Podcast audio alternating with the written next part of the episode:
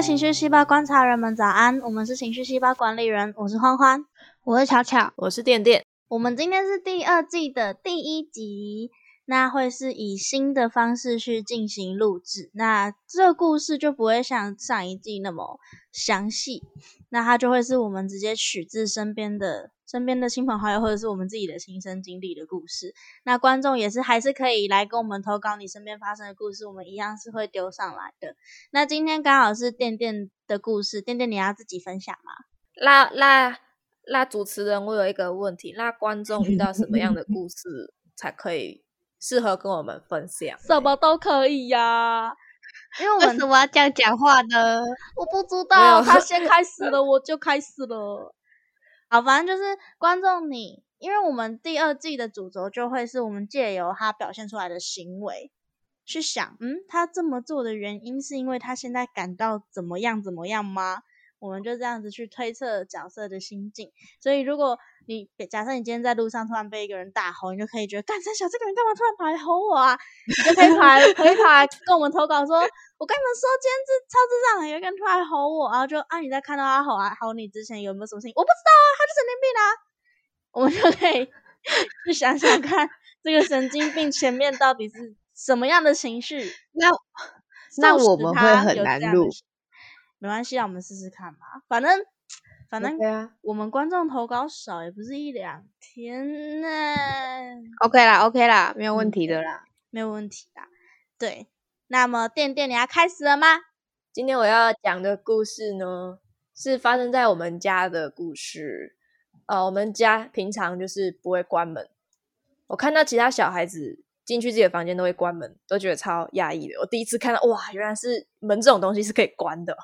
我们家也都不能关门欸、哎，好惨哦，我们家跟我一样不会关门，但不会不能关门。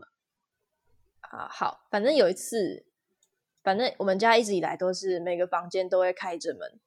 我们家又是那种公寓，只有一楼的，你这样一眼望去就可以看到每个人在干嘛，就看得很清楚。之后呢，我现在是上大学嘛，离开家里念书之后，就享受过一个人的自由，一个人在套房里面想干嘛就干嘛，就很爽，没有人会管你。顿时回家的时候，就会觉得相较之下多了很多束缚，所以我就把我自己的房间的门关上，还顺便上锁，避免我自己沉浸在自己世界的时候，就突然有家人闯进来，就很尴尬。然后呢，有一次我老爸就快速的敲了门，也没有等我同意就转了门把，他就发现哦我上了锁，他很突然的开始破口大骂说：“你啊啊你干嘛关门？你干嘛锁门？你看这样家人感情这么差，这样很好吗？”我也我也不知道，当时就挺突然的。常常我爸就会这样子突然开喷，我就静静的看着开着无数嘴开喷的老爸，我就觉得他看起来很像野生动物，用尽全力，好像在丛林里面击退很多动物，以维持自己的地位一样。但是后来想想，可能他在他的成长过程中，这是社会教给他的义务，所以他习惯用愤怒去包装他所有的情绪。我也觉得真是辛苦了。啊，OK，爸爸跟那个一哎样嘛，就是我们上次在第一季收尾的时候的那一集对，提到男性经常被赋予这样的。对啊，因为我阿嬷也是，我我觉得我觉得电电爸爸很像我阿妈。我那时候就是你知道，小朋友第一次知道，就是我那时候超智障，因为我那时候不知道 A 片是什么，因为我小时候没有朋友，然后。我那时候听到同学说 A 片啊 A 片啊 A 片啊，你看 A 片，我就以为 A 片是鬼片，因为他们就是会在那边啊，不要再讲了啦，不要再讲了，我就一直以为是鬼片，你知道吗？然后我小时候其实我我其实根本就不敢看鬼片，可是我那时候没有朋友，我就很想加入他们的话题，我就说 A 片不是很好看吗？哦，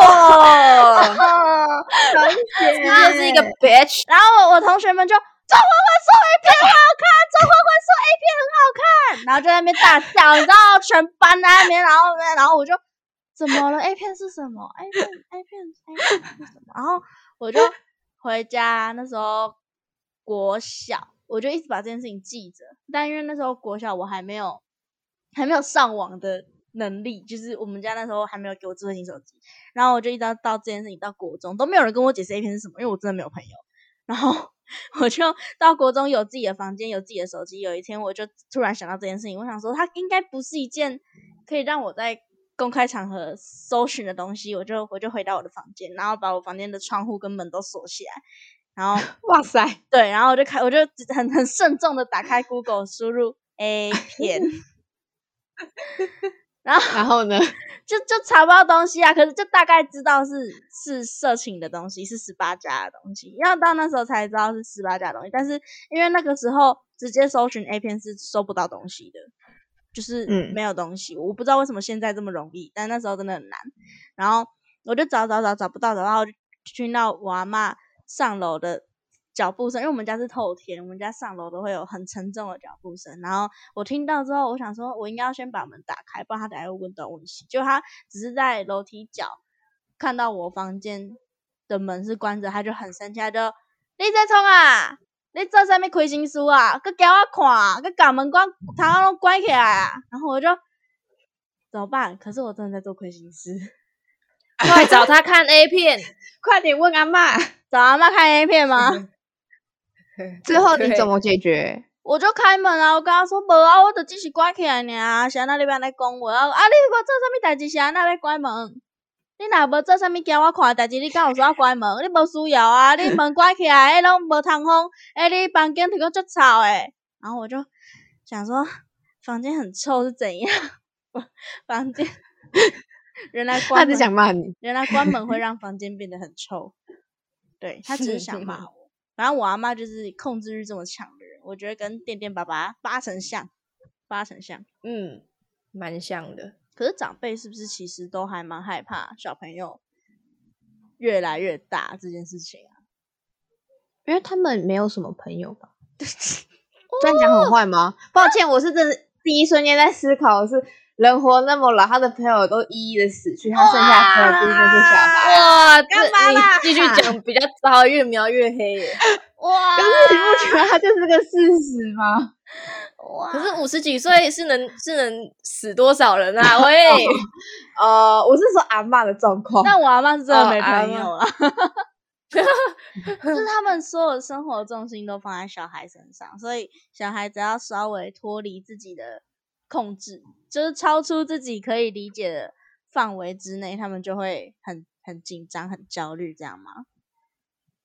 这个我自己觉得，我妈是超级孩子宝，就是别人都说孩子是妈宝，但是我妈是相反，她是孩子宝。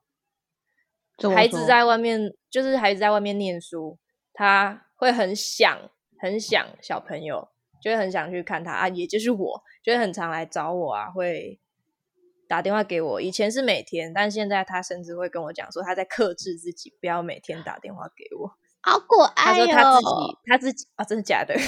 他说他自己也在学习，因为我觉得他就是一个朋友也没有很多，也不常联络。我觉得他就是一个非常以家庭为重的一个妈妈。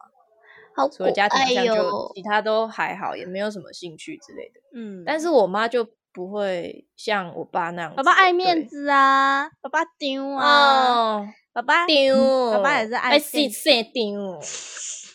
杨电电改名叫张电电，哎，那会像直升机父母那样吗？直升机父母就是是不是类似这样？直升机父母是谁？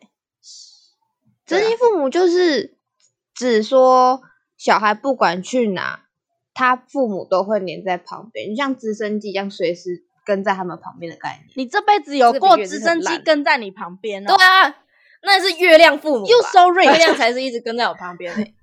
不是啊，我记得国小还国中蚊子父母吧，蚊子才是一直跟在我旁边吧？真的有啦。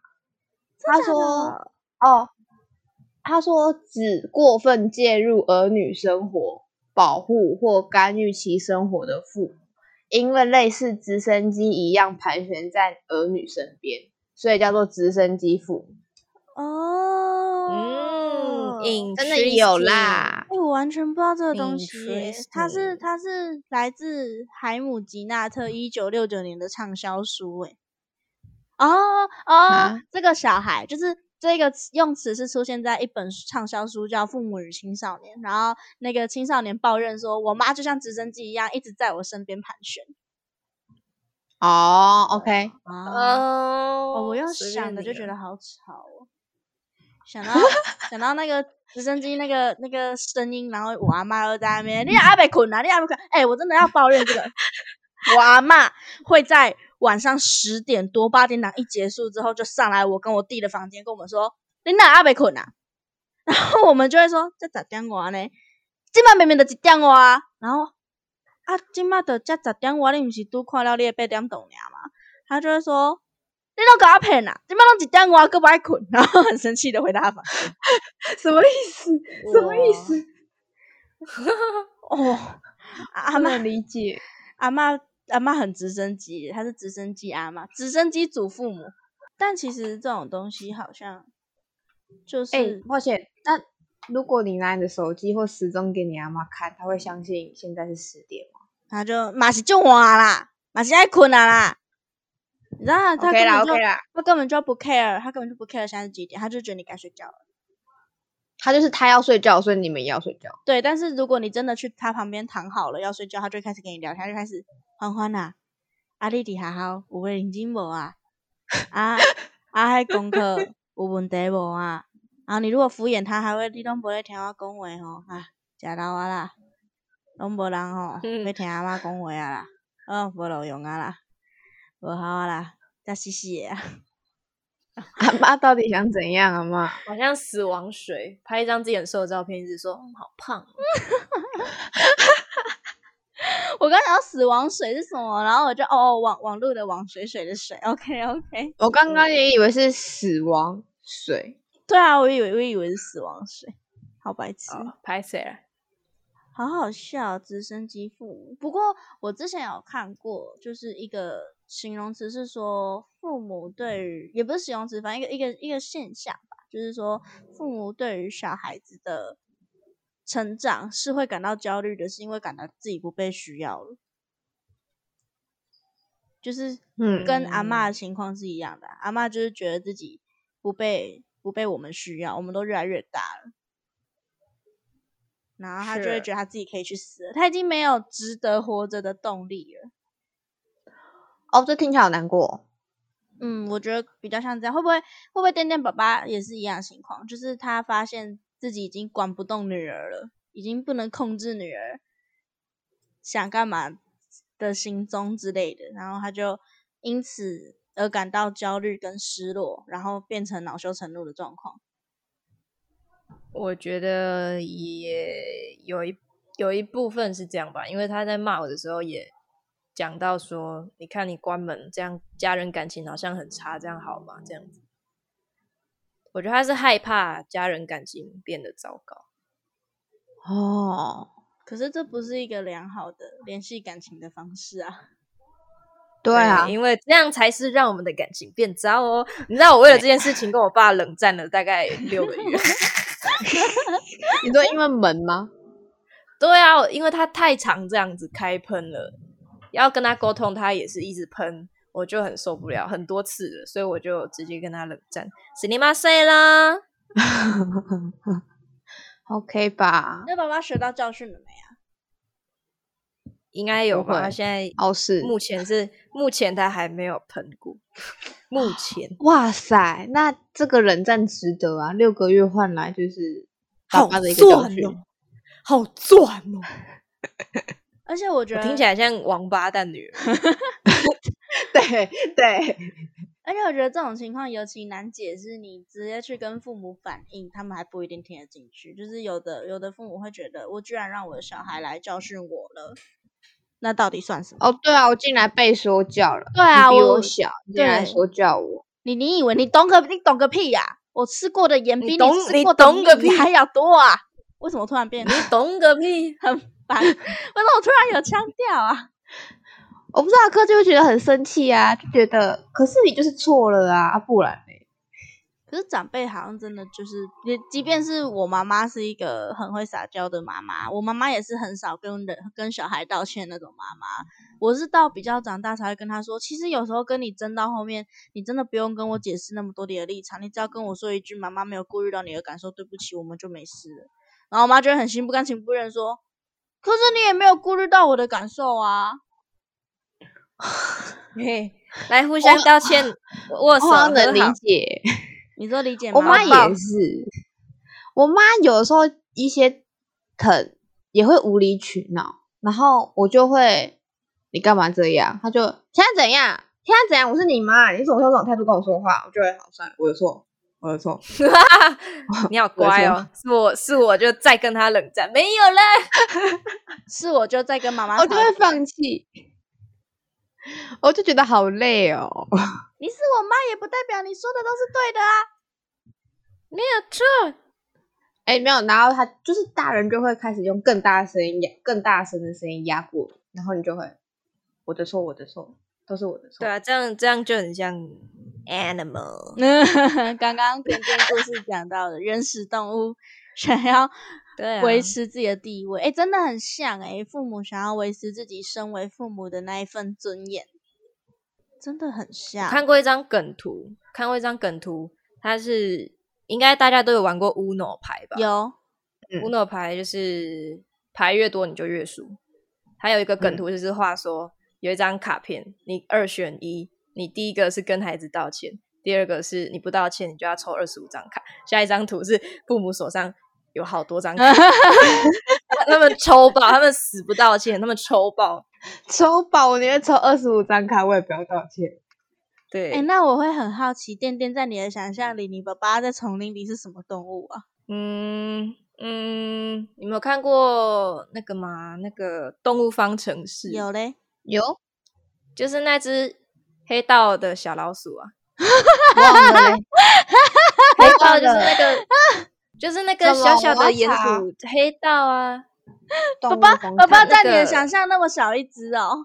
因为它就是就是迪士尼有解释说为什么这么小的可爱的老鼠结果是黑道，他们就说他们去问动物学家说最凶狠的动物是什么，结果动物学家回答他们是这只小老鼠，哦，觉得它很小，可是它很凶，不会像像吉娃娃吧，哦，吉娃娃是真的很凶哎、妈的，会吗？气死人！我觉得它很凶只是神经他质，们很凶，我觉得它就就是是神你只是经质啊，经过他就开始对你叫，然后就是我就被他吓到，那就是神经质啊。我就想揍他啊。但是狗狗的问题不是吉娃娃的问题 OK，啊，呃随便随便啊，随便啊，随便啊。烂命一条。好好笑哦。那你后来就是冷战过后，这件事情得到缓解之后，你有什么想要就是分享的吗？就是爸爸跟你现在可以和平相处的这一路过来的路程。因为像我自己，就是现在已经发现我阿妈是无法沟通的那一个长辈之后，我就会觉得算了。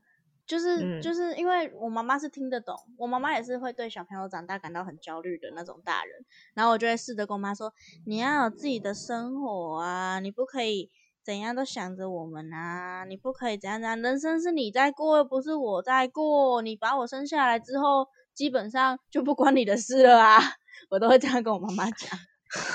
天哪我是不是也该这样跟跟我妈妈讲，但是我觉得他会很难过。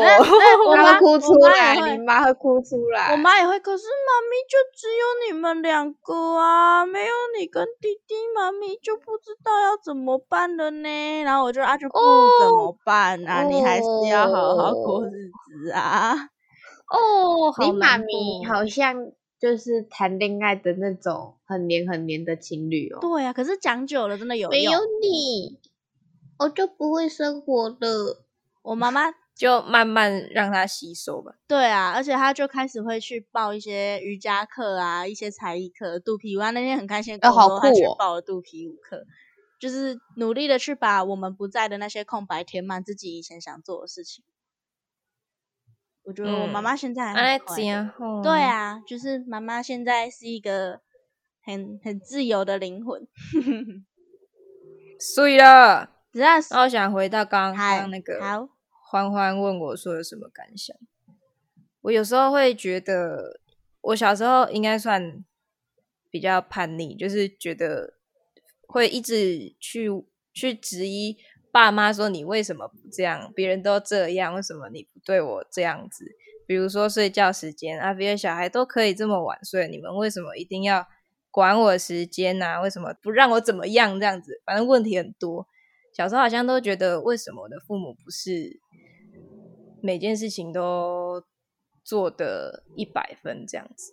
但是后来才突然想到，我自己会对父母好像给很很高的期望，说父母就是要每件事情都做到好，但是他们也只是人，他们也只是很普通的两个人，也只是第一次有小孩，第一次教小孩，就突然想到这件事情。嗯，之前听一个算网红吧，KOL 直播，他有提到一件事情是，所有哺乳类动物或者是所有动物里面。人类的离巢期是最长的，就是他们可能有些动物可能五五岁就会离巢，就会自己生活，但是人类是一直到十八岁才会独自自己出去生活，所以我觉得这也是一个原因吧。就是我们已经一起生活这么多年了，可能十八年或更短之类的，所以要突然去习惯这件事情，应该是一件蛮难的，也是他们的课题，也是我们的课题。嗯，哇，这个结。就这个结论好赞哦！结论 master，结论 master，对啊，如果你这样一说，十八年是个很长的时间呢。就你你的人生，你换算下来就是多少个十年能去这样子？然后可是你花了十八年在你的父母身上，他们也花了十八年在你身上。对，那确实要抽离的时候，他们就会像动物一样开始叫。而且对我们来说，十八是刚开始，可是对他们来讲，十八是他们人生最精华的十八年，甚至是后面了，要对要收尾了，对，所以他们会比我们还要难切割，是是蛮正常的。是的，就是大家好好跟爸爸妈妈沟通，不能不能沟通就算了，但可以沟通的，不能沟通就怎么样？冷战他妈六个月，冷战没有啦，不好的示范了，不好的示范了，站起来。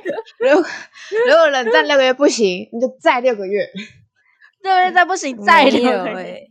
对，会不会我们两年后收到观众来信，说我两年前听了你们的 podcast，然后你们叫我跟无法沟通的家人冷战，我就这么做了，然后到今天我还没有跟他讲过话。哦，说不定到时候我们也解散了，没有了。哦，喂，我们也来不及得知到这个消息了，好棒，松了一口气。看是这样吗？好，超不负责任。好诶，那今天这一集就是解析了这些父母失控越那个越线逾矩的行为。里面可能会有一些怎么样的情绪？那大家在听的过程中有没有想想到自己的家人，想到自己的父母？如果有的话，可以打电话联络一下。如果觉得很烦，就也没关系啊，也没差，反正先把自己顾好，再来顾别人。但如果你是有余力去做这件事情的人，可以现在打个电话，就是关心一下现在自己家里的老人家在干嘛 之类的。对啊，是的。那么有任何新的？故事或者是新的遭遇，想要跟我们分享，不管是好的坏的，都可以常常到树洞跟我们说。那今天就差不多到这里了，下一次也会再带来更多的行为去解释那些角色们的情绪。我们是情绪细胞，今天就到这里了，晚安，晚安。